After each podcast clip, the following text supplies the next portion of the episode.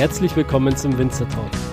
Ich bin Daniel Bayer und das ist der Podcast zur Website wein-verstehen.de.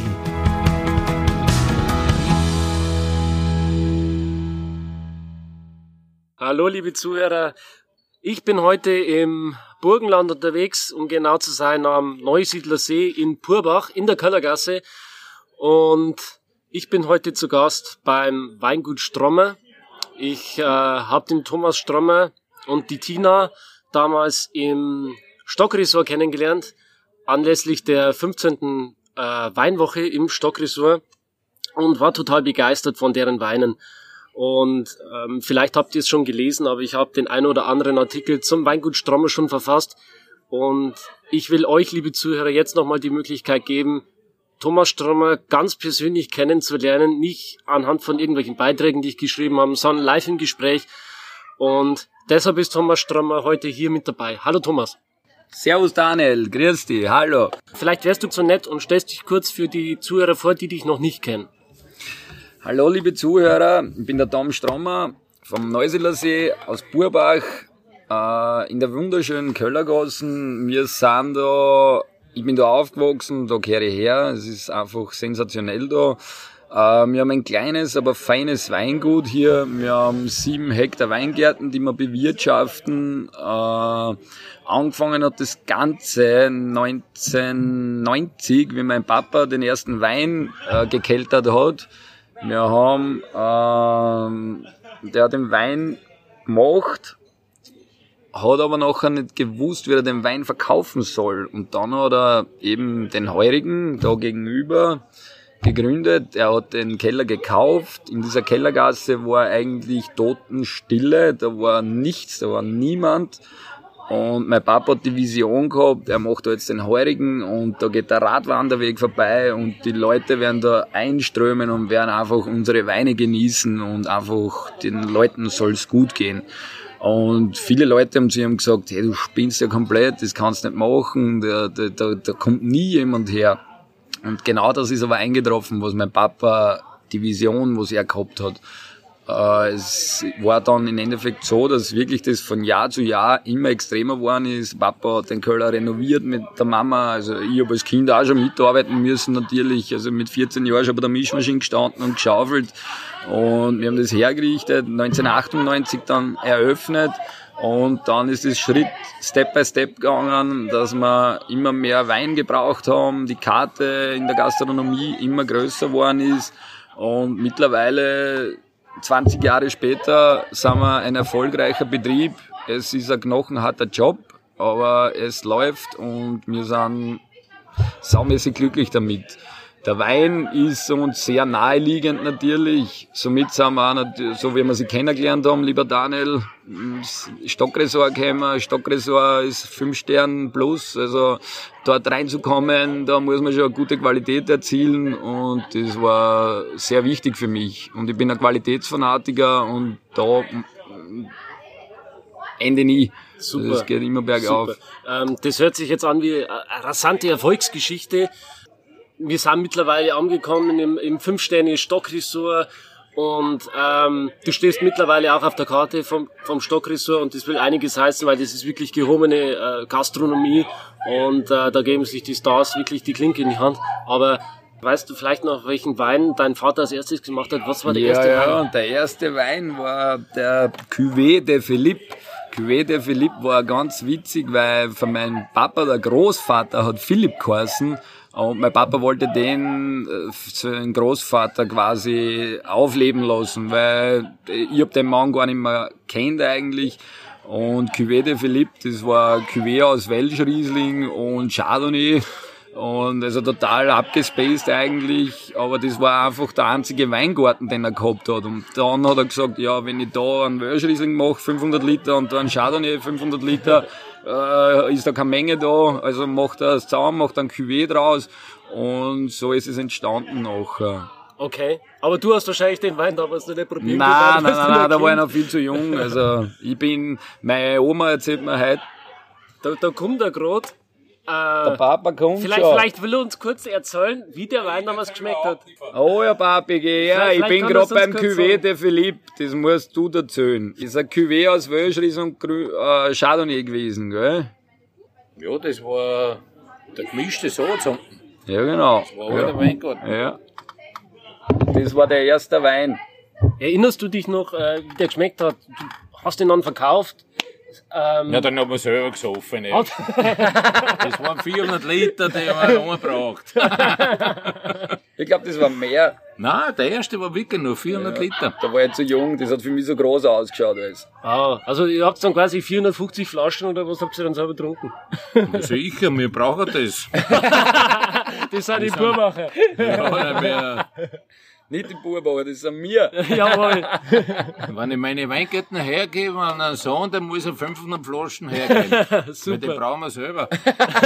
Eigenverbrauch, Schwund. Jawohl. Aber das war so der Moment, wo du gesagt hast, das schmeckt jetzt gut, was ich da gemacht habe.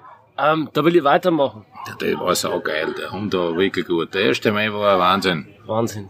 Und, und wie, wie ist der nächste Schritt dann gewesen? Wo hat man gesagt, ah, das war jetzt gut und das möchte ich aber jetzt trotzdem noch besser machen. Ja, da kannst du nicht mehr viel besser machen, der war schon so gut.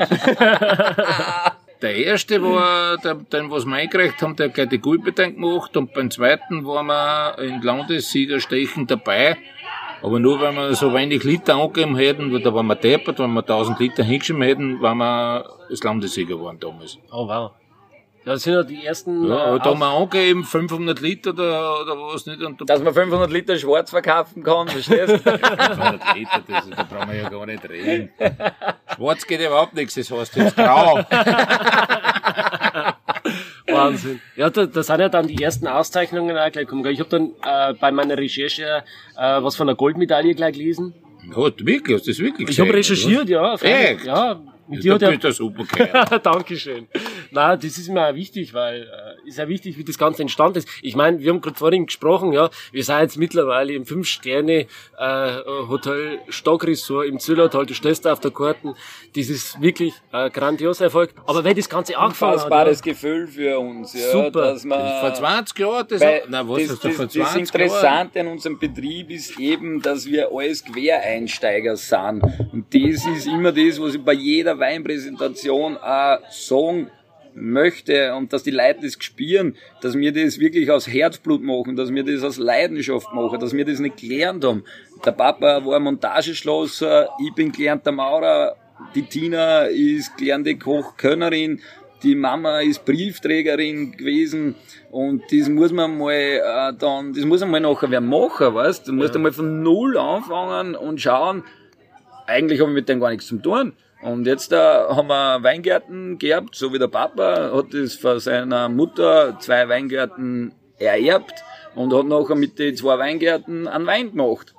Er hat schon durch einen Großonkel, Gott sei Dank, der leider Gottes schon verstorben ist, ein super, super, super Bursch. Der ist äh, ein super Weinmacher gewesen und mein Papa war dort viele Jahre, hat der mit ihm im Keller verbracht und hat dort noch, äh, Ein bisschen was getrunken. Ein bisschen was getrunken natürlich, den einen oder anderen Schluck, aber auch sehr viel gelernt von ihm, weißt? Und das hat er sehr aufgenommen und so ist das Ganze dann groß geworden eigentlich, weil er hat da die Vision gehabt, ah, wir müssen immer besser, wir müssen schauen, dass wir qualitativer besser noch werden und, und, und. Dass wir Weine in Barrique ausbauen, wo ich gesagt habe, um Gottes Willen, ja, kein Barrique, keiner trinkt am Barrique. Und der Papa war so weit und hat Barrique-Fässer gekauft und hat das in Barrique ausgebaut, weißt und das war eben 1993, 94, 95 und das war ein ganz großes Kino eigentlich. Echt super. Und eben dieser Quereinstieg, der muss schon mal, das muss man schon erarbeiten und, und da gehört schon viel dahinter. Ja, gerade du bist ja früher äh, Maurer. Ich glaube, der erste Bildungsweg war Maurer. Genau. Eher Ausbildung zu machen. Und du hast das auch, glaube ich, viele Jahre dann auch gemacht, oder? Nein, also es war so, ich bin äh, ein Jahr in die Weinbauschule gegangen in Eisenstadt da bei uns. Dann habe ich gesagt, na, da ich es nicht aus. Ich will nicht von meinen Eltern abhängig sein, ich will nicht in die Schule gehen. Ich war nie ein braver Schüler, also für mich war Schule immer ein Dorn im Auge, Katastrophe. Und dann habe ich gesagt, in die Bauernschuhe, weil bei uns hat das immer geheißen Bauernschuhe. Mhm. Mit den Bauern will ich gar nichts zu tun. ich lerne jetzt Maurer. Da, was der, dann bin ich mit einem Freund zusammengestanden und habe gesagt, was lernen wir jetzt? Was lernen wir? Und der hat gesagt, weißt du was? Der Mario war das. Der hat gesagt, weißt du was? Mein Papa hat Maurer gelernt, da verdient man das meiste Geld als Lehrling. So cool, 7000 Schilling hat er gesagt. So, da sind wir dabei. Da haben wir, da haben wir Maurer gelernt. Super, bist dann, du unabhängig, oder? Ja genau, da war ich unabhängig und das war geil. Überblieben ist auch nichts, war wurscht, ne? aber trotzdem ist uns gut gegangen und ich wollte immer mein eigenes Geld verdienen. Weißt du, was das ungefähr in Euro ist? 7000 äh, Schilling, ich kann mir da gerade überhaupt nichts darunter vorstellen. 7000 Schilling? Ja. 7000 Schilling waren, was sind das, 300 Euro? 300 Euro, da waren wir unabhängig. Nicht logisch. Das 1000 Mark. Ne? Ey, Wahnsinn. Ja, na sicher. Früher, also früher, ich bin ja noch nicht alt, aber da war das noch 7000 Schilling. Ja. Ein Tischlerlehrling hat gekriegt 2000 Schilling Echt? zum Vergleich, nicht? oder 2500 Schilling. Wir haben 7000 Schilling gekriegt. Das war Wahnsinn. Oh. Und ich war immer eigentlich einer, der was eben sein Geld verdienen wollte und dann habe ich eben diese Maurerlehre gemacht dann war ich ein Jahr beim Zivildienst, also Zivildienst beim Roten Kreuz. Da bin ich nachher mit der Rettung gefahren. War ein cooler Job eigentlich. Also wenn wir den Job nicht daheim gehabt, also wenn der Betrieb nicht schon aufrecht gewesen wäre durch meine Eltern, wäre ich wahrscheinlich heute noch beim Roten Kreuz, weil das hat mir sehr gefallen mit Leid, ein bisschen was mit älteren Leid zum Helfen und ich bin ein sozialer Mensch und das hat mir sehr taugt.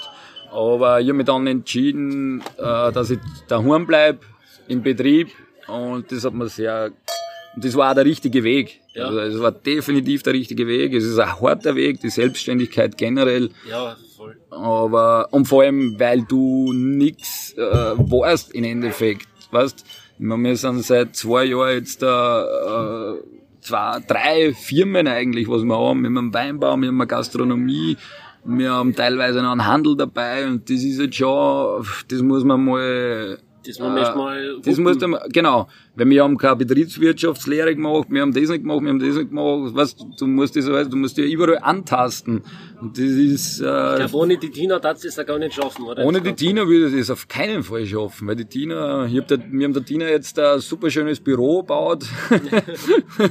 und die Tina ist da einfach wirklich äh, fixiert auf die, die, die schreibt die Rechnungen und, und macht die ganzen Marketinggeschichten und der Flieger fliegt drüber. Sehr ja, den, den, Flieger lassen wir jetzt kurz mal vorüberfliegen und äh, ja, wir haben leider hier die Flug und äh, stoßen mal kurz an auf den fantastischen Wein, den du mitgebracht hast. Das ist aus St. Laurent 2016, ausgebaut zwölf Monate im gebrauchten Barrikfass. Lasst ja, euch einen schmecken. Danke Flieger, Prost. Flieger, danke für den Schluck. Die Schlürfgeräusche müssen leider auch sein. Wahnsinn, was du da für einen Wein geschaffen hast. Ähm, aber nochmal zurück zu Tina, weil ähm, die Tina hat jetzt wirklich den Zuspruch genauso verdient wie der Wein. Weil, Definitiv. Ja. Definitiv. Also ohne Tina Name wird, wird das nicht funktionieren. Aber alle wie wir jetzt im Betrieb sind, wird das nicht funktionieren. Wir sind einfach eine, ein Familienbetrieb. Wie viel seid ihr jetzt mittlerweile äh, wirklich im Betrieb aktiv mithelfen?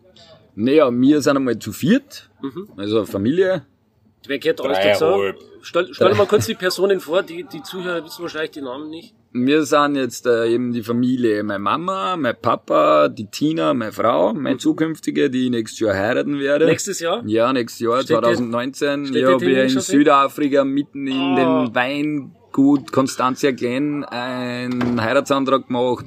Äh, sensationell. 2019 wird geheiratet.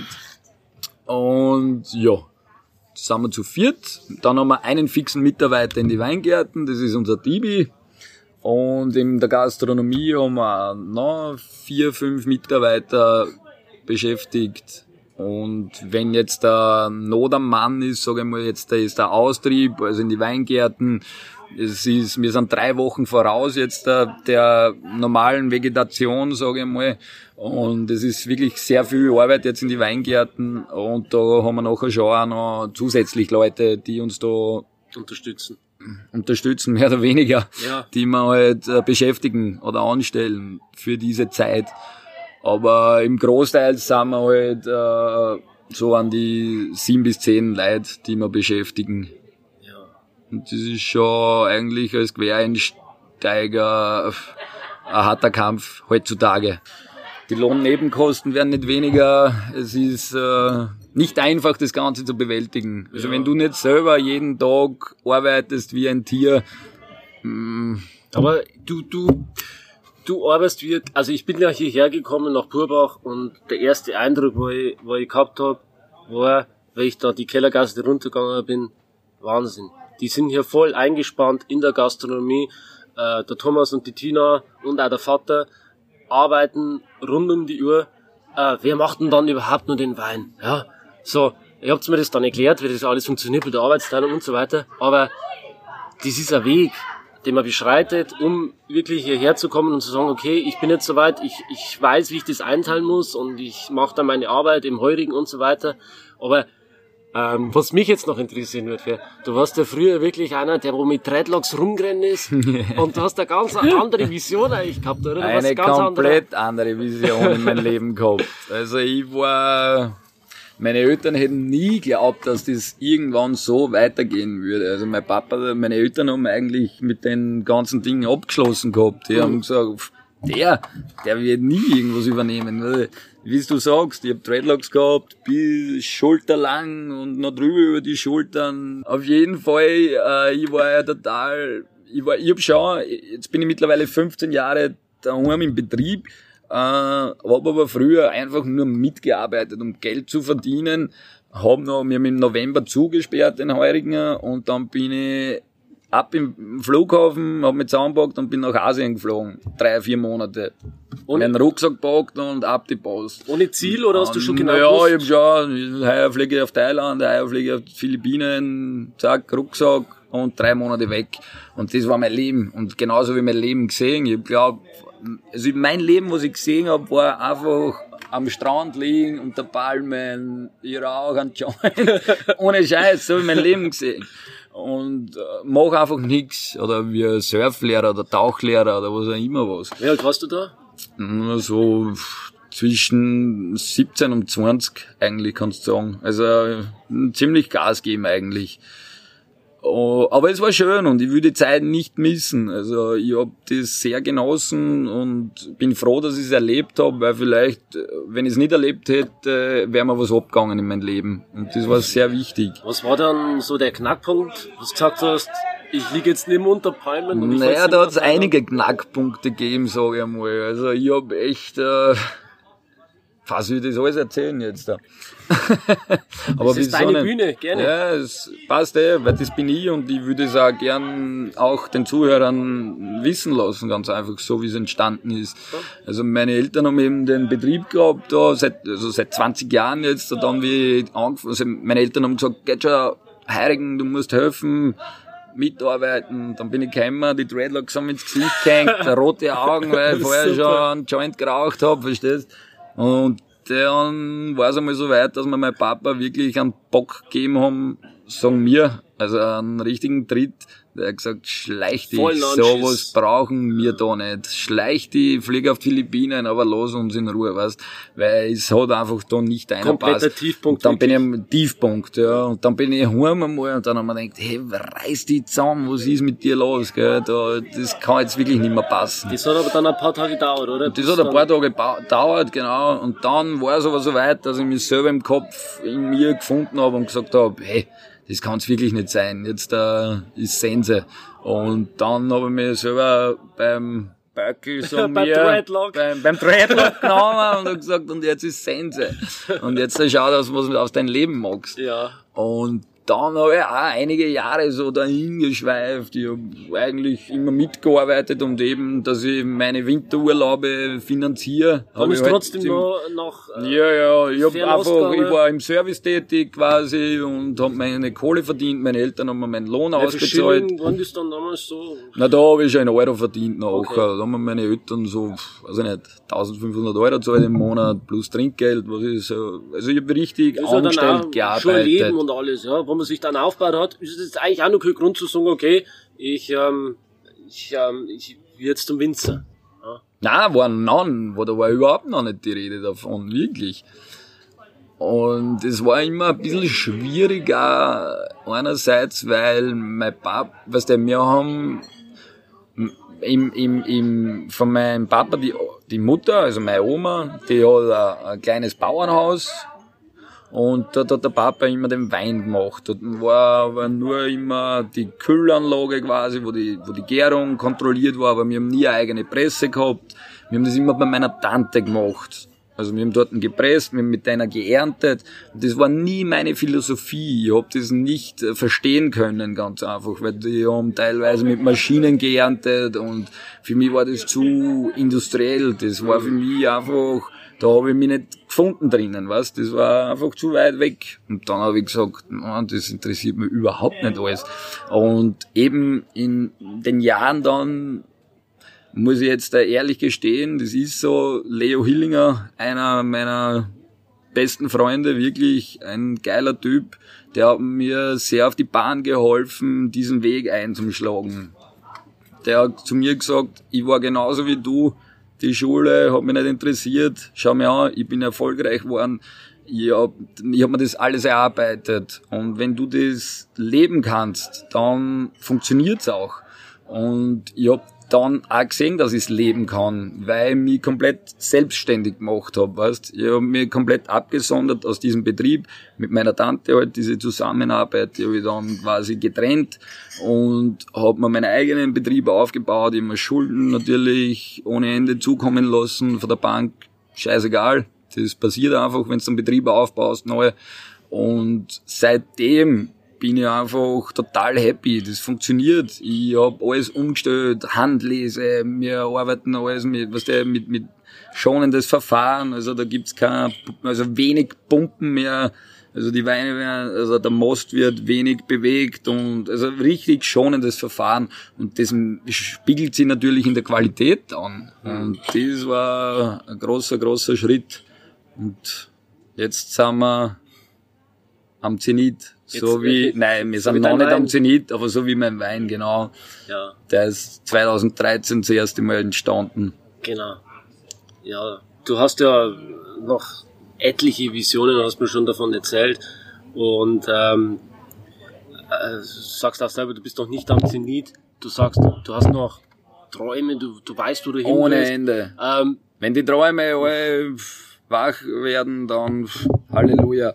Richtig. Da bleibt nicht mehr viel Zeit zum Leben über. Aber genau. obwohl das Leben ist für mich, also Wein ist für mich Leben. Genau. Ähm, bevor wir jetzt komplett in die Gegenwart kommen, ähm, würde ich noch gern ein allerletztes Mal zurück in die Vergangenheit schweifen. Mhm. Und zwar, äh, du hast den Betrieb quasi damals wirklich dann auch komplett geläutert von deinen Eltern übernommen. Und dein äh, Vater, der aber da mittlerweile immer noch mit im Betrieb und ist auch immer noch mit dabei. Und mich würde einfach mal interessieren, was jetzt eigentlich dein Vater dazu sagt, dass du wirklich hier äh, moderne Ansichten, äh, modernen Weinbau mit in den äh, Weinbaubetrieb mit übernimmst. Was sagt er dazu? Ja, der Papa ist eigentlich sehr stolz drauf und der unterstützt mich auch in diesen Dingen sehr, Gott sei Dank. Also das ist auch sehr wichtig, weil in einem Familienbetrieb zu arbeiten, das ist nicht jeden Tag einfach. Muss ich auch dazu sagen, weil äh, es sind mehr oder weniger zwei Generationen, aber vier Leute. Also das bin ich, das ist die Tina, das ist mein Papa und meine Mama. Mhm. Und das ist nie einfach. Also keinen Tag. Also wir verstehen uns gut, aber trotzdem zusammenarbeiten funktioniert eigentlich auch gut, aber trotzdem ist es schwierig, so wie in jedem Job weil du hast Arbeitskollegen und es wird irgendwann kompliziert mit irgendjemandem. Ne? Richtig. Und, und was haben deine Eltern dann damals dazu gesagt, wie du gesagt hast, okay, ähm, ich bin jetzt soweit, ich übernehme das Ganze? Sie haben gesagt, bist du genau. wirklich sicher? Richtig, ja? Weil es war bis dato bist eigentlich du wirklich sicher, dass du das übernehmen wirst, weil dann arbeitest du echt nur mehr. Ich habe gesagt, ja, ich bin mir sicher, weil ich bin mir auch sicher, dass ich das noch weiter aufbauen werde und wir machen einen geilen Betrieb und ich lebe das einfach. Ich lebe dieses Produkt und mein Ziel ist es, meine Vision, dass die Gastronomie mal selber läuft und wir konzentrieren sich nur mehr am Wein. Und mein Traum ist überhaupt, den Wein, meinen Wein, meinen Strommerwein, das ist mein Ziel, den muss einfach in ganz Österreich geben, in ganz Deutschland geben Und das ist meine Vision. Also ich habe großes Denken. Ob das jetzt da wirklich... Äh, das ist vollkommen angebracht, ja. Ich habe deine Weine probiert. Äh, wie ich damals im Stockresort war, ich habe die blind erkannt. Ähm, wir waren damals, ich habe dich kennengelernt auf einer Weinprobe. Das war eine Blindweinprobe. Mhm. Und die hast du damals zusammen gemacht äh, mit dem Gerhard Fneißl. Genau. Vom Weingut Fneißl. Und es ging darum, Weine blind zu erkennen. Und äh, ein Wein, der mir damals besonders im Gedächtnis geblieben ist, das war der Pinot Noir. Den äh, habe ich damals richtig erkannt. Und das ist weniger wahrscheinlich meinen sensorischen... sehr stolz auf dich. Ja. Nein, nein, das ist wahrscheinlich weniger meinen sensorischen Fähigkeiten geschuldet, sondern eher deiner Machart, diesen Wein wirklich auch zu machen. Und äh, ein Pinot Noir im, äh, beziehungsweise am Neusiedler See ist jetzt auch nicht wirklich typisch. Was hat dich auf die Idee gebracht, ein Pinot Noir wir, zu machen? Da müssen wir ein bisschen jetzt äh, unterscheiden zwischen Neusiedler See und Leiterberg. Also das, der Leiterberg, da wo wir zu Hause sind, am Westufer vom Neusiedler See, der Leiterberg besteht ja großteils aus Kalk. Also Muschelkalk, Kalk, und wenn man jetzt so denkt an die Burgund. Das macht wo, der Pinot Noir. Genau. Mhm. Ja, in der Burgund, also hier am Leiterberg herrschen so ähnliche Verhältnisse wie in der Burgund. Wir haben die, das pannonische Klima von unten auf, also bei uns, wir haben sehr äh, heiße Tage, kühle Nächte. Und der, und der Kalk reflektiert dann die Sonne Genau. Und der Boden ist halt total wichtig, der, was die Mineralität in den Wein reinbringt. Und das ist einfach das Um und Auf. Und Pinot fasziniert mir einfach schon immer. Also jede Burgunderart. Seit ich Wein trinke, richtig Wein genieße und trinke, nicht so wie früher Cola Rot oder, weißt, Cola mit Wein gemischt, haben wir früher getrunken. So fängt man im Burgenland an, Wein zu trinken, leider Gottes. Aber es ist halt so, Geschmäcker verändern sich. Gott sei Dank. Gott sei Dank. Wir entwickeln uns Gott weiter. Sei Dank, ja. Gott sei Dank. Aber Pinot, seit ich wirklich Wein genieße, ist Pinot für mich ein ganz ein großes Thema. Und ich habe angefangen 2015, ist noch nicht lange her, meinen ersten Pinot Noir auszubauen, weil selber habe ich nie einen Weingarten gehabt am Pinot Noir und habe dann zu meiner Tante gesagt, bitte, du hast Pinot Noir, wie schaut's aus? Ich mag nur drei Reihen von dir haben und ich bewirtschafte es selber und äh, ernte das und kälte das natürlich, ist es möglich. Hat sie gesagt, ja natürlich, du zahlst mir das und das und passt, das gehört dir. Dann habe ich den Wein gekeltert und siehe da, 2015 ein super geiler Pinot Noir geworden. Er ist zwar, weil er ein anderer Klon ist, ist er jetzt dann nicht sehr, wenn er jetzt ins Glas eingeschenkt wird, schaut er jetzt nicht typisch Pinot Noir aus. Pinot Noir ist ein sehr äh, ein leichter, durchsichtiger Wein, genau. Äh, was mein Pinot Noir nicht ist, der ist etwas kräftig in der Farbe, hat auch schöne Tannine, also sehr reife Tannine und hat auch ein gewaltiges Lagerpotenzial. Also ich habe mir jetzt 100 Flaschen einmal auf Zeiten gelegt, weil ich bin mir sicher, dass der Wein in 10 Jahren mörderisch wird. Und das weiß ich.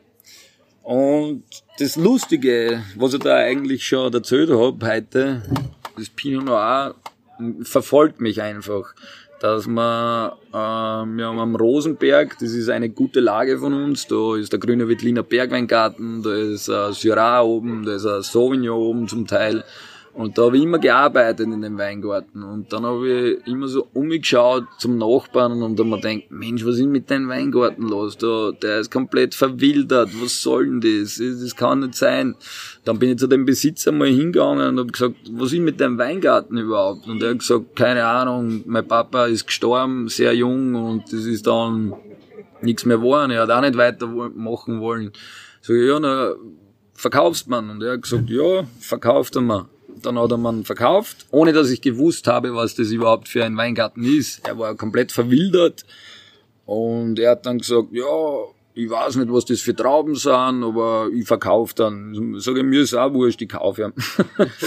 das Geld passt, zack, unterschrieben, fertig. Dann, äh, wie gesagt, zu ihm, bitte zeig mir den Weinbaukataster. Sagt er, er hat sowas nicht, das hat die Freundin noch von seinem Papa und so, dann schauen wir, dass wir die erreichen und dann kriegen wir den Weinbaukataster. Im Weinbaukataster steht halt alles drinnen, Quadratmeter, wo ist die Lage, äh, wen gehört der und welche Sorte ist da drauf. Quasi Art Vertrag dann. Mm, Jeder Winzer hat seinen Weinbaukataster, wo seine ganzen Weingärten, die er besitzt, draufstehen. Okay. Und dann habe ich eben diesen Kataster geholt, schau rein, und was steht da drinnen? Blauer Burgunder. Und das war für mich schon wieder so wie eine Eingebung, wo man denkt, oh, Wahnsinn, mein, mein Traum. Pinot Noir. Pinot Noir, ausgesetzt 1982, auf Wahnsinn. einer Hanglage, wo es eigentlich für mich perfekt ist. Weil wenn du jetzt einen jungen Pinot Noir aussetzt, Ja, das dauert ewig. es dauert und für mich ist es immer so wie reife Leute oder ältere Leute, die haben einfach viel mehr Erfahrung wie wir Jungen. Und das ist einfach so. Und genauso ist bei der Rebe. Die Rebe, die reife Rebe, die weiß genau, dort kriege ich mein Wasser, dort kriege ich diesen Nährstoff, da kriege ich das. Eine junge Rebe, die muss erst dran wohnen, wo sie was kriegt. Und die muss erst dorthin kommen mit den Wurzeln. Sich weißt? durch den Boden graben. Genau so ist es. Da kann ich mich noch so gut erinnern, dass ein Nachbar von mir neben ist, hat einen Blaufränkisch ausgehockt. Also er hat den Blaufränkisch rausgerissen, weil kann ein älterer Mann, der zu mir auch gesagt, außer den Weingarten, das brauchst, äh, setz was Neues aus. Na, spinnst du, ich gesagt, niemals hau ich den aus. Das ist ein reifer Weingarten, den verjüngere ich und genau so Genau, wie es da, da gemacht. kommt es halt auf den Riebschnitt drauf an, oder? Und Genau, auf, genau, auf die Wein, genau. Weingartenarbeit. Natürlich, wenn der älter ist, der tragt jetzt da nicht jedes Jahr, aber das will ich gar nicht. Ich brauche gar nicht, dass der die Menge trägt. Der soll nur Qualität bringen Richtig. und das tut er auch. Weil einer also Pflege, dass er das macht. Genau. Und äh, diese neue Parzelle, die du jetzt dann hast, das ist dein neues Baby. Genau, Dein neues Pinot Noir Baby. genau. Und wird wahrscheinlich dann eine komplett andere Stilistik wieder wie dein bisheriger Pinot Noir, oder? Wahrscheinlich schon. Also es liegt noch in Barrique, ist 2017 jetzt natürlich vom Jahrgang. Äh, bis jetzt da, ich bin da immer sehr vorsichtig, weil die Weine in Barrique-Fass ähm, nach einem halben Jahr kannst du vielleicht schon ein bisschen was sagen, aber ich mag da nie eigentlich genaues dazu sagen, weil wenn er fertig ist, wenn er in der Flasche ist, dann kann man gern probieren und dann kann man schauen, wo er hingekommen ist. Bin ich auf jeden Fall gespannt. Das ist. Weil Äh, der 15er Pinot Noir, den du da jetzt in die Flasche gezaubert hast, der ist ja schon mal richtig gut. danke. Gerne. stimmt. Ich bin da sehr stolz drauf, ja. Das Auf das trinkt man, oder? Auf jeden Fall. Vor lauter Reden kann ich schon gar nicht mehr reden. Prost, Leute. Angeblich hat der Wein auch Alkohol. Am- ein bisschen, ja. Ein bisschen. Ich glaube, ein bisschen zu spüren, ja.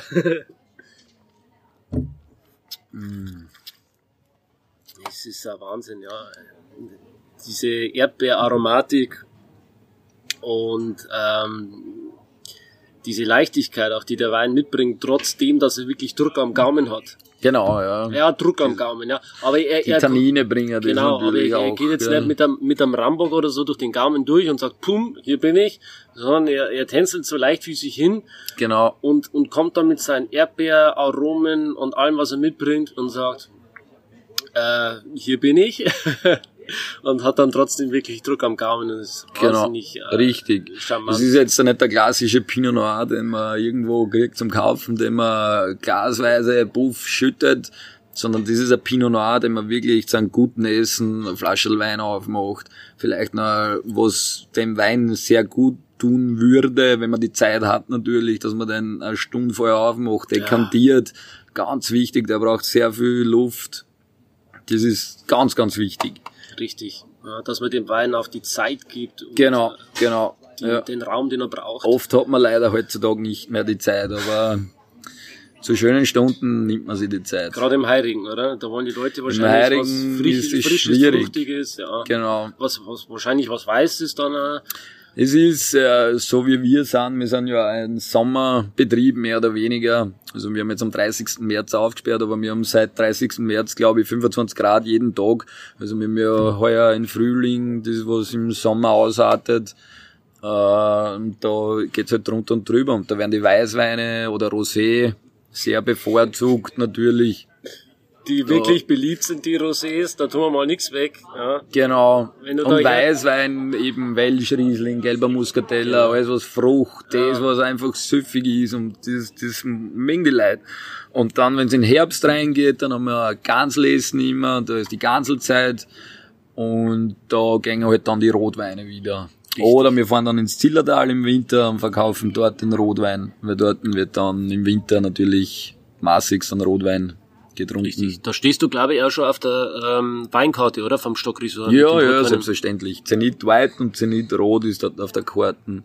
Genau. Und ich hoffe, das bleibt auch so aufrecht. Also schaut, schaut gut aus. Die sind sehr zufrieden mit unserer Qualität. Äh, Wir sind auch, da ist schon eine Freundschaft da. Und das ist auch wichtig, dass wir es machen, das muss ich immer wieder dazu sagen, es machen so viele Leute Wein, aber du musst den Wein an den Mann bringen. Richtig. Das ist das verdammt Schwierige an dem Geschäft.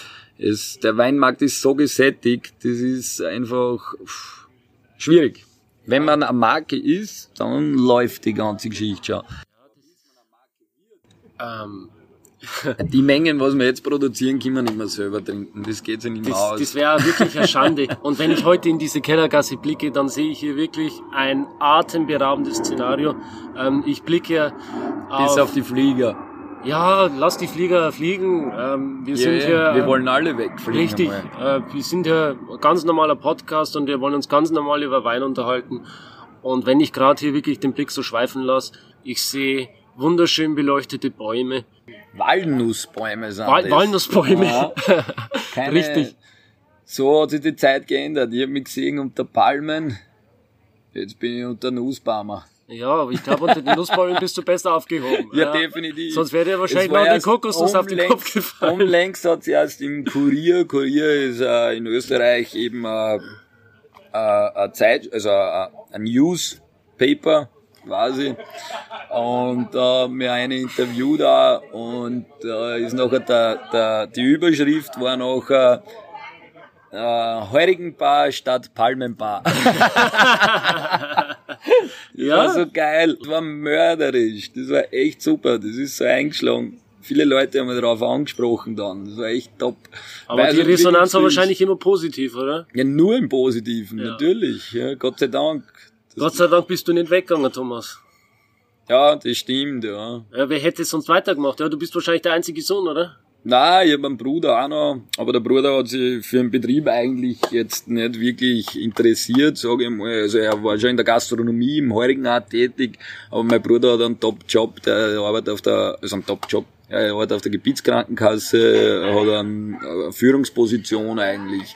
Also, sagen wir, er verdient es leichter. Ist der jünger oder älter wie du? er ist älter, er ist sechs Jahre älter wie ich. Sechs Jahre älter. Genau, Aber der hat nie irgendwie 40 den, heuer. hat er, hat er da nie irgendwie den Bezug zum, äh, Nicht wirklich. Also es ist auch schwierig, dass man den Bezug dazu findet, wenn man schon bei den Eltern gesehen hat, dass die Eltern wenig Zeit für die Kinder gehabt haben, äh, unter der Woche in die Weingärten, am Wochenende in Heurigen stehen. Äh, wie soll man da als Junger einen Bezug aufbauen zu dem?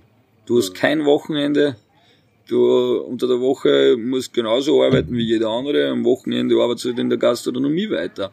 Äh, da muss man als Junger mal die Eier haben, sage ich jetzt einmal ganz gewaltig dazu, dass du sagst, ja, das mache ich weiter. hm, Weil da muss das schon auf Schmerzen stehen. richtig. ich. Ich meine, wenn das Weinbau, äh, wenn, wenn, beziehungsweise wenn der, wenn das Weingut jetzt von Anfang an komplett erfolgreich gewesen wäre und er hätte sich hier nur noch in die Lorbeeren setzen müssen, wäre es wahrscheinlich was anderes gewesen. Genau, Aber es ist ja trotzdem genau. noch eine riesen Arbeit dahinter gesteckt. Genau. Und das Ganze ist ja damals noch in den Kinderschuhen eigentlich gesteckt, ja. Ja, Und du hast eigentlich das Weingut jetzt dahin geführt, wo es es heute ist.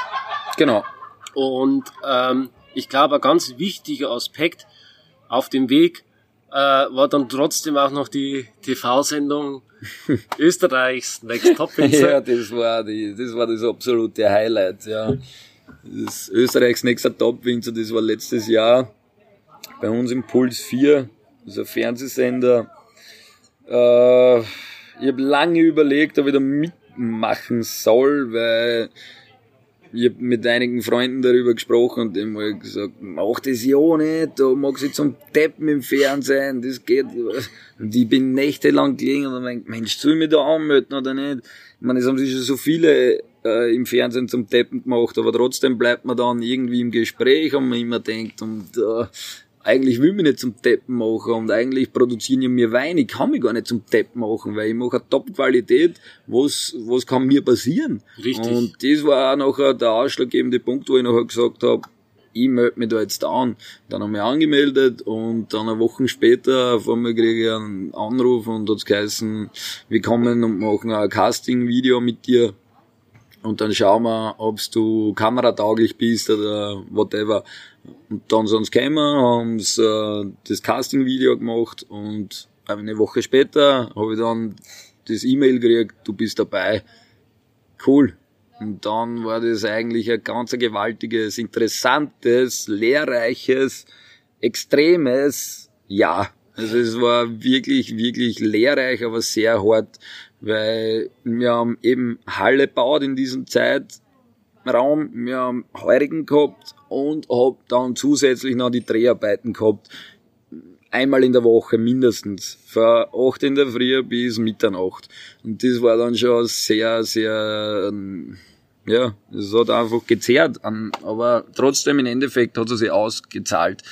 Also ich merke jetzt da einfach, wenn man im Fernsehen war, dann kriegt man trotzdem einen gewissen Bekanntheitsgrad in Österreich jetzt da so im heurigen Merk ist ganz extrem. Es kommen jeden Tag Gäste, die sagen, hey, ich hab den Fernsehen gesehen, du bist der Maurer. Ja, sage ich, ja, genau, der bin ich. Kommt her, trinkt ein Glasal. Und somit kann ich schon wieder neue Kunden gewinnen. Und das hat schon sehr viel gebracht. Und ich war durch diese Show ein gewaltiges Netzwerk aufbauen können. Also wir haben Weinhändler kennengelernt, wir haben die Top-Sommeliers kennengelernt für Deutschland, Österreich, also wirklich sehr international dann auch noch gewesen. Es ist gegangen bis Südafrika und es war wirklich, wirklich gut. Und ich bin echt froh und dankbar, dass ich da dabei sein ab China. Du sagst, du hast dich dann beworben und es ist dann zum Castinggespräch gekommen, aber es ist ja auch schon so, dass dann trotzdem, dass du auch kameratauglich bist und so weiter und äh, ich meine, dass du gut reden kannst, das hören wir jetzt ja alle im Interview, aber letzten Endes entscheidet ja dann trotzdem die Qualität der Weine. Und ich habe die Show äh, mit Begeisterung angeschaut im Fernsehen und man hat dann auch gesehen, dass der Hillinger gesagt hat, ja, die Weine, die der Stromer macht, die sind wirklich gut. Naja, natürlich, im Endeffekt haben die Weine gesprochen und das war eigentlich sehr wichtig auch. Ja, also was ich auf jeden Fall bestätigen kann, ist, dass du positiv aufgefallen bist. Ähm, Danke. Gerne. Ich, mich würde einfach noch interessieren, äh, was jetzt zum Beispiel dein, äh, also dein größtes Learning aus der ganzen Show war. Wir klammern die Visitenkarten einfach mal aus. Eigentlich war das das Beste, was ich jemals machen hätte können. Ich, äh, ganz eine kurze Geschichte zu diesem Drehtag, der war mal ganz witzig für alle anderen, nur nicht für mich weil wir haben, das war so wie heute, war Donnerstag Feiertag, dann haben wir vier Tage Heurigen gehabt. Ich bin keinen Tag vor drei Uhr ins Bett gekommen, habe äh, fünf Stunden geschlafen, bin aufgestanden und bin dann wieder im Heurigen arbeiten gegangen. Und das Ganze hat auch am Sonntag so natürlich gespielt. Am Sonntag bin ich dann vielleicht um ein Uhr ins Bett gekommen, weiß ich jetzt nicht mehr so genau. Und auf jeden Fall, wir müssen um sechs Uhr aufstehen und nach Wien fahren. Mir einen, mir einen Smoking leihen in einem Kostümgeschäft, weil ich kein Smoking natürlich besitze. Die Kamera Jetzt schon, die, oder? Die, nein, immer noch nicht. Brauche ich nicht, interessiert mich nicht. ich bin ich. Auf jeden Fall, wie ich das gewonnen habe, diese Challenge, haben die Re Regisseure... Das war ja die Blindprobe, oder? Wo du den Ja, gewonnen genau. hast. Da Also das wollte ich auch noch kurz sagen. Genau. genau. Also, bevor wir vielleicht auf die Story kurz eingehen, einfach nochmal kurz auf die Blindprobe, weil das hat mich auch total begeistert. Ähm, wie du das geschafft hast, hier wirklich die Blindprobe zu gewinnen. Also das war, glaube ich, wirklich die Szene ähm, bei Österreichs Next Top Winzer, ähm, wo man unabhängig davon, dass du wirklich gute Weine produzierst, man sieht, dass der Wein, äh, dass der Mensch wirklich Ahnung vom Wein hat. Ja? Ähm, du hast ja aus zig verschiedenen Rebsorten, die im schwarzen Weinkelch ähm, serviert wurden, die richtige Rebsorte erkannt und ähm, die Entscheidung, das Finale, ist er dann wirklich ähm, dahin gegangen, dass man gesagt hat, du musst jetzt nicht eine Rebsorte erkennen, sondern du musst einen Weinfehler erkennen. Ja, genau. Ja. Den hast du erkannt. Die Weinfehler, ja, angefangen hat so, dass man eben zum Beispiel, vorher haben wir gesprochen vom Pinot Noir, einen typischen Pinot Noir, Eis gekühlt, haben wir serviert gekriegt in einem schwarzen Glas. Also du siehst einmal, wenn du in das Glas reinsiehst, du siehst jetzt nicht, ob das ein Weißwein oder ein Rotwein Ja, da ist. haben ja das manche sogar auf Erste. Weißwein getippt, ja. Ja, genau. Das ist eben der Clou dabei. Oder auf Rosé zum Beispiel. Ja. Ja. Und Kann ja auch sein. Aber- Wenn es nach Erdbeere riecht, ja, dann kann es ja auch ein äh, Rosé sein. Aber ich sage mal, wenn man viel Wein schon im Mund gehabt hat, das war mein Vorteil im Endeffekt, weil ich doch einer der Reiferen war in dieser Sendung. Also es sind einige dabei gewesen, die sind gerade von der Schule gekommen. Äh, Die haben sicher noch nie diesen Wein im Mund gehabt, was ich schon im Mund gehabt hab oder im Gaumen oder noch weiter unten. Äh, und das war natürlich sehr hilfreich. Und wir haben es vorher erzählt, ja, wenn man Rotwein eisgekühlt bekommt, dann kann man nicht unterscheiden zwischen weiß und rot. Aber das war für mich eigentlich gar nicht die Frage. Also ich habe den Wein probiert und für mich war das klipp und klar mal rot. Also ob der jetzt kalt war oder nicht, kalt war, für mich war das rot. Und dann habe ich einfach den, dann habe ich das Glas ein bisschen erwärmt in der Hand und durch die Körperwärme natürlich. Und dann habe ich wieder gerochen und dann war mir einfach klar, ich habe Erdbeeren gerochen und dann habe ich gesagt, für mich ist das Pinot Noir fertig, aus. Und das war die, meistens ist es so, die erste Meinung, die man im Kopf hat, das soll man sagen bei einer Blindverkostung. Also du sollst dir dann nicht irgendwie in ein Lexikon schlängeln mit deinen Gedanken, sondern du sollst gleich beim ersten Gedanken bleiben und das auch sagen. Und das habe ich gemacht und somit war das auch richtig.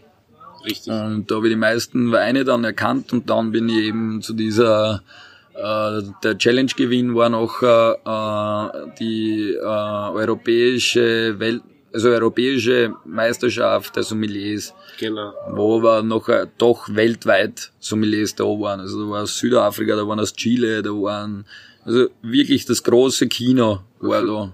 Und eben Smoking in Fliege und ja, das war für mich alles Neuland. Ja, das ist für den Leo Hillinger wahrscheinlich äh, ganz normal. Genau. Das ist eigentlich für viele in dieser Position dann schon normal. Für mich war es einfach ganz, ganz, ganz, ganz neu. Und nochmal zurückzukommen, ich habe eh vorher erzählt, hartes Wochenende, Wo- Wochenende hinter mir. Dann eben am 6 Uhr in der Früh ins Auto gestiegen. Um 7 habe ich müssen in Wien sein beim äh, Kostümverleih. Kostümverleih ist eigentlich ganz witzig. Man muss sich verkleiden, um seinen Wein zu präsentieren. Ja, genau. Ja, man denkt, das stimmt ja schon was nicht. Und ja, nochmal, wir haben wirklich ein hartes Wochenende gehabt. Ich hab wenig geschlafen. Ich war froh, dass ich überhaupt Schuhe mitgehabt habe. also ich überhaupt Schuhe angehabt habe. Also das so Smoking hat passt, aber die Schuhe. Ich war so fertig, innerlich, psychisch. Ich war einfach nur am Ende. Und der Montag ist bei uns eigentlich immer der heilige Montag. Da ist etwas ruhiger immer zu Hause. Weißt du, äh, einfach, das ist unser Sonntag eigentlich, sage ich. Für, für normale Leute ist der Sonntag der ruhige Tag, für uns ist der Montag. Und das war eben ein Montag, dieser Drehtag. Dann bin ich nach Wien reingefahren, mir den Smoking geliehen und dann bin ich auf die Veranstaltung gefahren. Und dann ist losgegangen. Kamera da, Kamera dort, du musst das machen, du musst das machen, du musst dort hingehen. Du musst einmal mit dem Smoking in das Hotel rein, dann musst du dort klopfen bei der Tür, da macht dann nachher der Hillinger auf und da passiert das und das und das. Okay, mach ich, mach ich, mach ich. Dann haben wir ein Smoking angezogen im, im Hotel, in, in einer Suite haben wir da gehabt und war echt geil zum Erleben, aber der falsche Tag einfach für mich. Und das mit der Visitenkarte, das war eigentlich grenzgenial. Also ich hätte es nicht besser machen können, wirklich. Also die, ich habe dort international Leute kennengelernt und die haben mir alle Visitenkarten gegeben. Und alle haben gesagt, ah, ob ich auch Visitenkarten habe. So, nein, ich hab keine, aber wir haben Facebook heutzutage. Wir brauchen keine Visitenkarten. Ja, ist Das ein war Stück weit richtig, ja. Das war ja schon richtig und das war im Endeffekt meine Ausrede. Gell. Auf jeden Fall war es dann so, dass dieser Drehabend, weil das ist dann schon im Abend ausgeklungen, mehr oder weniger, also das war sicher schon dann 11 auf die Nacht oder so. Dann hat der Hillinger vor der Kamera zu mir gesagt, äh, ja, wie schaut's aus? Hast du Visitenkarten gekriegt? Sag ich, jede Menge, Leo, bist narrisch. Ich so einen Stoß Visitenkarten, ich weiß gar nicht, wenn ich morgen einen schreiben soll. Und er hat zu mir gesagt, und hast du auch welche ausgeteilt? Und ich hab gesagt, na, da wieso? Soll der Weiker haben? Ich hab keine Visitenkarten. Ich brauche keine Visitenkarten. Na, spinnst du, hat er gesagt. Du brauchst, wenn du auf so eine Veranstaltung fährst, du brauchst Visitenkarten. Und das war das Beste, was mir jemals passieren hätte können. Hätte ich welche mitgehabt, würde kein Mensch drüber sprechen. Habe ich kein mitgehabt, jetzt redet jeder darüber. Richtig. Egal wo ich in Österreich hinkomme, aber egal welche, welche Weinpräsentation, egal in welches Hotel ich fahre, jeder fragt mich, und? Hast du schon Visitenkarten? Super. Und ich sag, natürlich, ich bin ausgestattet, jetzt da, zack, da. Ja. Und was? Und nur so Kleinigkeiten. Und jeder sagt eigentlich, das war das Beste, was wir machen als Kinder. Ja. Aber das war nicht, äh, ja. Hast du dann Das das, Gefühl, passiert. dass dir da nennenswerte Kontakte dann auch durch die Lappen gegangen sind? Oder sagst du, Nein, überhaupt nicht. Geht. Das war so ein riesiges Spektakel dort. Das waren, da waren äh, die, die, die Traditionsweingüter und dann waren die Top-Sommeliers und so weiter und so fort. Also ich denke, für die dort war ich einfach ein kleiner Fisch, weißt du, war uninteressant im Endeffekt, mehr oder kann man mal probieren? kann man probieren. Für das war einfach auch noch zu unerfahren. Äh, wenn ich da schon ein großer Winzer gewesen wäre und was weiß ich, dann wäre das natürlich in sämtliche Richtungen gegangen wahrscheinlich. Aber immer, immerhin äh, Empfehlung von Leo Hillinger, ja. Und der Leo Hillinger, der hat ja schon äh, einiges bewiesen. ja, definitiv. Definitiv hat er viel bewiesen. Der hat aus einem Schuldenbetrieb einen Millionenbetrieb äh, gemacht und äh, es ist jetzt die Frage, möchte man das? Möchte man jetzt Millionär werden durch den Weinbau oder nicht? Oder natürlich wollen wir alle Geld verdienen damit, weil von dem Geld äh, leben wir und existieren wir. Aber es gehört auch, wir müssen glücklich sein, ganz einfach. Und das ist einfach das, was uns Menschen Glücklichkeit und Gesundheit das ist der größte Reichtum, den wir haben können. Richtig. Und das ist für mich ein ganz großer Punkt. Äh, und reich zu werden im Weinbau oder ich glaube, dass das einfach sehr weit hergegriffen ist. Also reich, ich sage immer, und das hat schon meine Oma gesagt, durchs Arbeiten ist noch keiner reich geworden. Kein einziger. Man kann sich einen Namen machen. Ja, genau. Man kann sich wirklich einen Namen machen. Und ähm, was mich jetzt noch vielleicht interessieren würde, wäre, ähm, du hast jetzt einiges an Erfahrung gesammelt, du hast damals den Betrieb von deinem Vater übernommen und wirklich, ähm, also es war schon was vorhanden, ganz klar, aber du hast jetzt wirklich den Betrieb aufs nächste Level gehoben und top Weine produziert, du hast das Ganze marketingtechnisch top, ähm, wirklich top präsentiert. Aber was mich jetzt noch interessieren würde, wäre, was sind die nächsten Schritte? Hast du neue Projekte geplant? Wo geht die Reise hin? Also Projekte sind definitiv geplant. Also ich, die Reise ist in meinem Kopf sehr, sehr äh, verspielt. Also ich bin gastronomietechnisch, habe jetzt eine neue Idee gegründet, mit der Tina zusammen natürlich, dass wir jetzt da einen Food and Wine Market machen. Das ist mein, meine Vision, das haben, die Idee haben wir ein bisschen aus Südafrika mitgenommen, weil dort verkehren wir sehr gerne im Winter. Ähm, Food and Wine Market, ich kann mir das schon so toll vorstellen. Da, wo wir jetzt sitzen, werden die Essensstationen aufgebaut. Da gibt's verschiedene Essensstationen mit Burger, Fisch, Schweinshaxen, Frozen Joghurt und so weiter und so fort. Und wir machen Wein, Weinstationen. Wir verkaufen Wein. Die Leute sollen sich da in die Wiesen reinhauen mit Decken, die Leute, ein bisschen chillige Musik im Hintergrund. Die Leute sollen sich wohlfühlen, essen, trinken, gut gehen lassen. So ist der Slogan auch am Flyer drauf. Also das ist unser Motto. Und so soll es auch sein. Und natürlich soll ich auch profitieren davon. Also man macht sich Arbeit auch, dass man äh, im Betrieb aufrechterhaltet und dass man auch was verdient dabei. Und die Visionen im Weinbau sind natürlich auch größer zu werden und äh, die Qualität noch äh, fast besser ist ja für mich fast gar nicht mehr möglich, weil es echt geile Weine sind, die wir herstellen. Aber trotzdem neue Experimente machen, neue Barrikfässer, weiß ich nicht, in die Weingärten noch ein bisschen verändern. Wir haben jetzt da noch zwei Hektar Grund dazu gekauft, dass wir noch nächstes Jahr setzen wir wieder zwei Weingärten, also wieder zwei Hektar an Rebfläche aus und also es ist ständiger Wachstum da, jedes Jahr. Und die Ideen gehen nie aus. Also es ist ein großes Denken da und wir wollen schauen, dass wir einfach, ja, es geht weiter. Und äh, also mein Kopf ist nicht drinnen jetzt, dass ich sage, und morgen höre ich auf damit. Mein Kopf ist drinnen, wir kaufen Weingärten, wir schauen, dass wir noch mehr Wein verkaufen können. Wir schauen, dass wir, dass unser Name eine Marke wird. Das ist mein Ziel. Mhm. Mein, also unser Name, Strommer, ich einfach, dass, äh, dass man das kennt in Österreich. Österreich wäre einmal das Ziel und dann international zu werden. Richtig. Und äh, ich glaube, deine Beziehungsweise du kannst deine Weine auch ähm, international anbieten. Ich glaube, man kann deine Weine, wenn man jetzt Deutsche ist, auch auf deiner Website kaufen. Genau, wir haben einen Online-Shop, äh, strommer.wein. Also wir haben die geilste, geilsten Website-Namen überhaupt, finde ich. Also wenn sie immer sagen, was ist der Webseite? Strommer.wein. Ja und?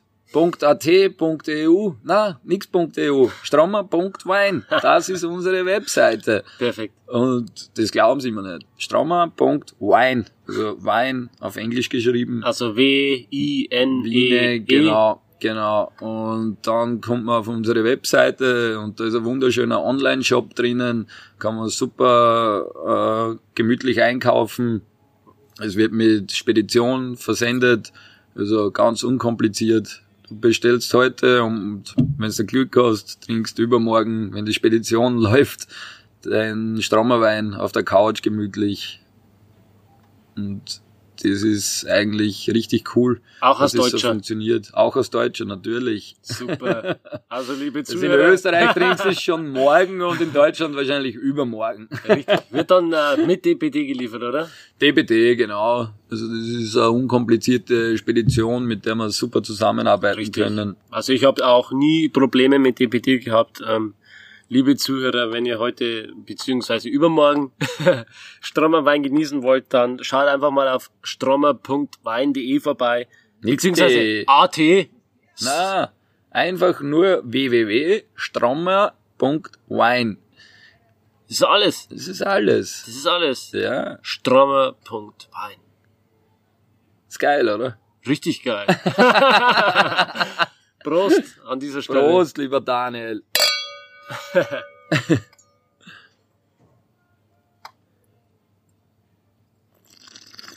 Was haben wir hier im Glas, lieber Thomas? Wir trinken jetzt den Syrah 2015.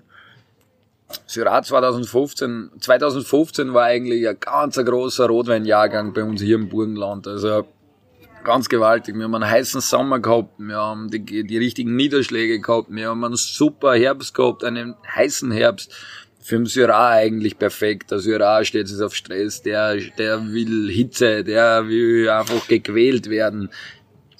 Und deswegen äh, ist 2015 Syrah ganz großes Kino.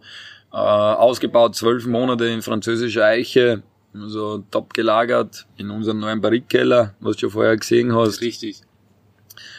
Und Syrah ist ein Wein, der viele sagen, der kehrt nicht ins Burgenland, der kehrt irgendwo Australien, whatever, Südafrika, was ich aber Syrah passt super zu uns eigentlich, ja.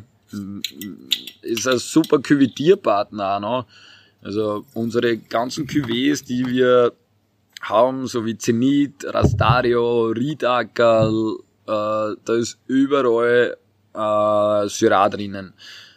Es ist ein, ein, ein, ein schöner Begleitwein in einen Cuvée, das wo sie um, einfach, das Syrah bringt das super Frucht rein. Das Syrah so eine Fruchtnote, eine extreme, das was wirklich äh, total spannend ist und das Ganze im Holz ausgebaut, dann wenn der Frucht, die Fruchtnote mit diesen Vanille, Vanillearomen aus dem Barrique kommen, also gewaltiger Wein. Im Weingarten draußen ist das Jura sehr, sehr kompliziert eigentlich.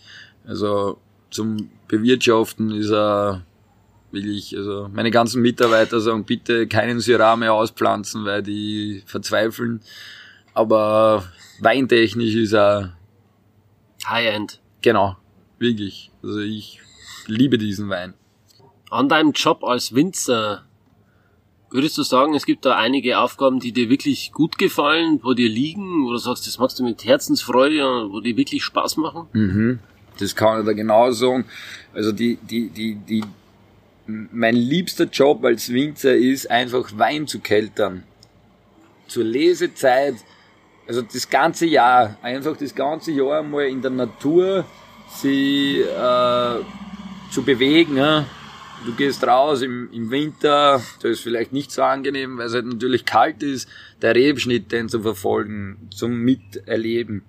Dann im Frühjahr, wenn die, die, die, die, die Triebe austreiben, die Jungen, und du, du beobachtest das von Tag zu Tag. Also ich bin wirklich jeden Tag, außer am Wochenende, wenn wir natürlich im Heurigen sind, jeden Tag in die Weingärten und beobachte das. Was passiert dort? Was, was, was, was geschieht da draußen?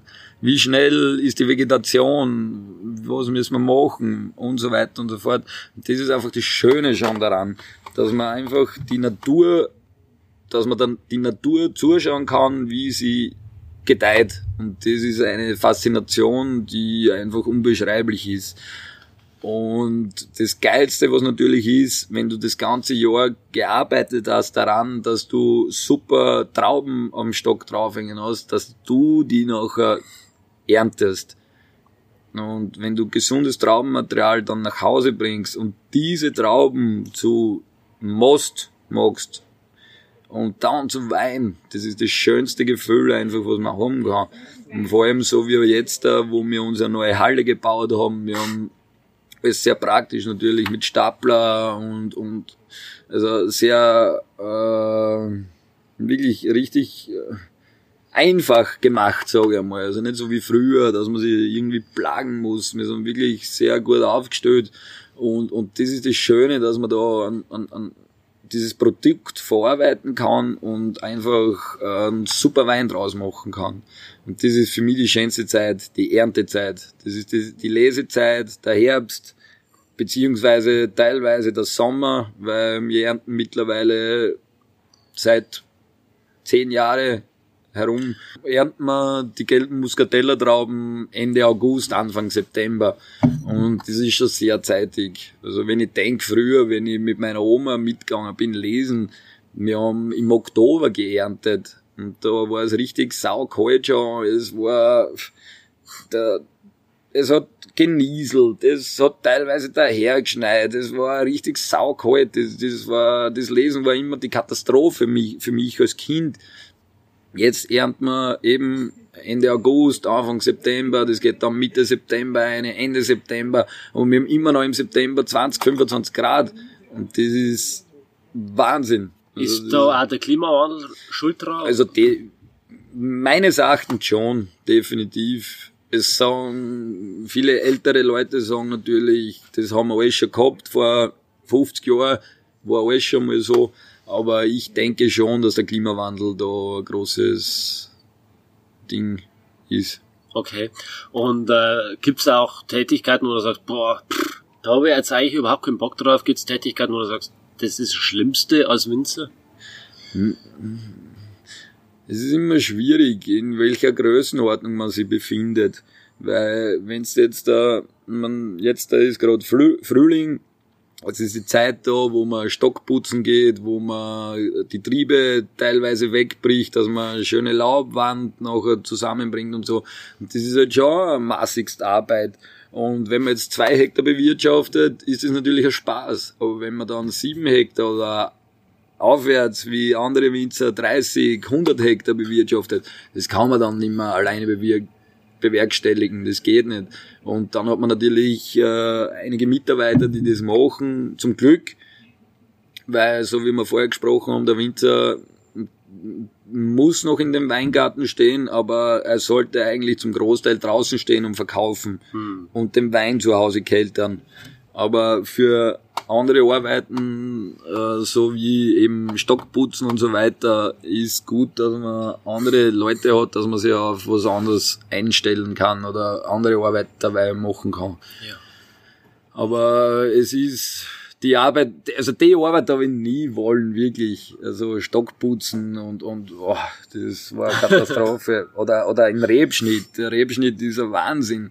Also du stehst, weiß ich nicht, du fängst am Anfang an von der, vom, vom Weingarten und siehst kein Ende. Und du stehst aber bei jedem Rebstock circa, weiß ich nicht, zwei Minuten, drei Minuten und bis du den Rebstock geschnitten hast, den Rebschnitt gemacht hast. Und das ist halt schon sehr äh,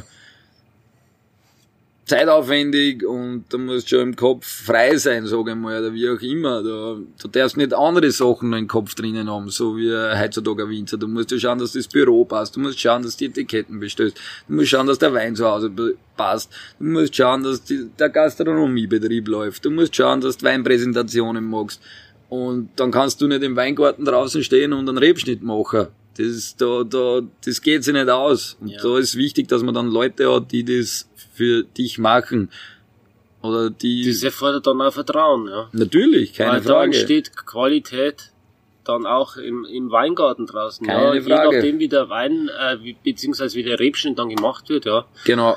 Äh, beeinflusst das die Qualität des Weins der letztendlich dann rauskommt, oder? In Endeffekt schon. Im beim Rebschnitt kann man jetzt da, sage ich mal, jetzt nicht richtig viel falsch machen, wenn du die Leute darauf eingeschult hast.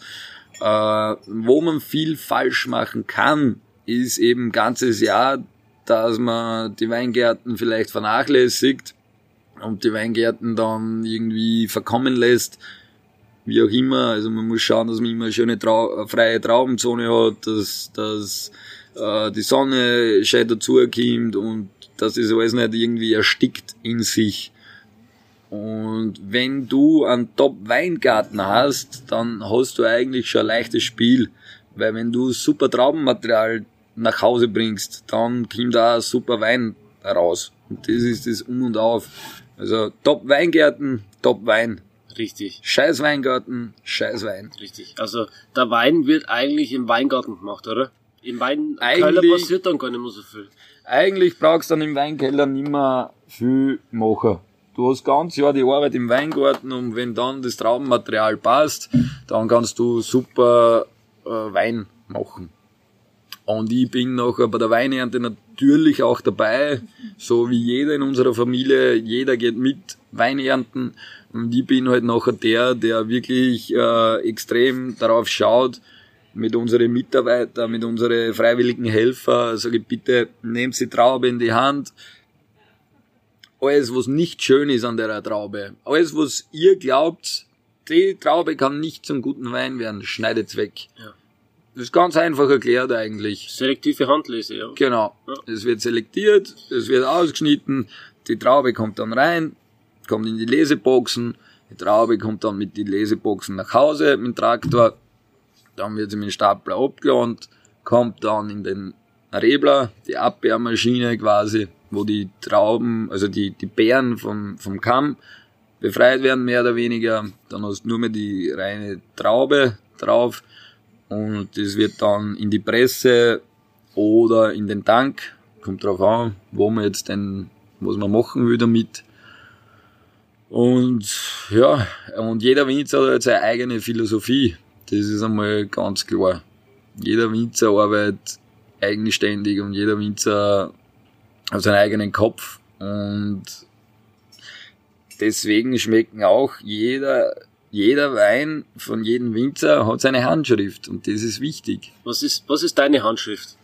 Meine Handschrift. Meine Handschrift ist einfach Qualität. also eben Qualität heimzubringen und Qualität rauszubringen. Und für mich war eben immer so, wie ich vorher schon erzählt habe, mit Lesemaschinen zu ernten, mit Vollernter, mm, ist für mich einfach ein No-Go. Die Traube muss einfach schonend nach Hause gebracht werden und nicht äh, irgendwie runtergedroschen werden, wie, weißt, ich habe mir ein ganzes Jahr Mühe gegeben im Weingarten und jetzt soll die Traube einfach deppert dreschen, sagen wir in der Mundart, Rover dreschen und dann einfach ja, Betriebe erlebt, die, die sind heimgekommen mit dem Volllernter, die, die, die sind im Rebler gekommen, da sind teilweise Betonbrocken, was die von den Betonpfeiler drinnen gewesen. Das hat sich angehört wie, wie, wie, wie wenn du an, an, an, an, an Bauschutt schreddern würdest. Und das war für mich da, man denkt, das kann für mich kein Wein werden, das ist unmöglich. Und deswegen äh, mache ich das wirklich sehr sorgfältig und einfach genau, dass ich einen guten Wein erzeugen kann. Okay. Ja, und dass du einen tollen Wein hast und dass die Qualität deiner Weine wirklich überzeugend ist, ähm, dessen bin nicht nur ich mir sicher, sondern dessen sind sich auch ähm, Stockrisor, Leo Hillinger, Österreichs Next Top Winzer und so weiter sicher. Und äh, das Ergebnis haben wir hier im Glas. Was sagst du dem Wein? Es ist wirklich eine Bank. Es ist Bombe. Ist Man, der ist da sehr kräftig. Man, der hat 14 Volumenprozent. Also da merkt man einfach, dass der richtig ausgereift ist im Weingarten auch, weißt. Ist ja nicht so, dass man 14 Volumensprozent so mir nichts, dir nichts hinbringt. Da müssen wirklich jetzt fünf, sechs Trauben am Stock draufhängen, richtig schön eine Traubenzone, wo kein Laub oder wenig Laub mehr in der Traubenzone ist äh, und die Sonneneinstrahlung drauf wirkt und dass äh, dieser, dass diese Trauben richtig reif werden. Das ist total wichtig. Und der Wein ist echt, echt grenzgenial. grenzgenial. Ja, Ich freue ich freu mich, Daniel, dass du da bist. Prost. Thomas. Danke Prost für, die, danke für die Einladung. Ich danke dir. Okay, liebe Zuhörer. Ähm, wir haben jetzt auf jeden Fall über eine Stunde Material gesammelt. Ich will nicht, dass das Ganze zu lang geht. Ich bin wahnsinnig dankbar dafür, heute Gast im Weingut Thomas Strommer zu sein und auch mit der Tina, die das Ganze ja auch absolut mitbetreut und äh, auch den Heurigen und so weiter und alles, was mit dazugehört. Und ähm, schaut einfach mal vorbei auf strommer.wein und schaut euch auf jeden Fall die Weine an. Schaut auch auf wein-verstehen.de vorbei. Ich habe dort einige Beiträge zum Kübe Weiß zum Beispiel veröffentlicht oder auch zur Weinprobe äh, Strommer mit Weingut Fneißel. Es lohnt sich. Die Weine sind wirklich handwerklich super produziert. Es ist Qualität, die hier in den Weinkeller gebracht wird und ihr werdet es nicht bereuen. Ich verabschiede mich. Das war heute der erste Podcast von wein-verstehen.de und ich würde mich freuen, wenn ihr beim nächsten Mal wieder einschaltet und ich wünsche euch bis dahin eine gute Zeit und viel Spaß im Glas. Tschüss.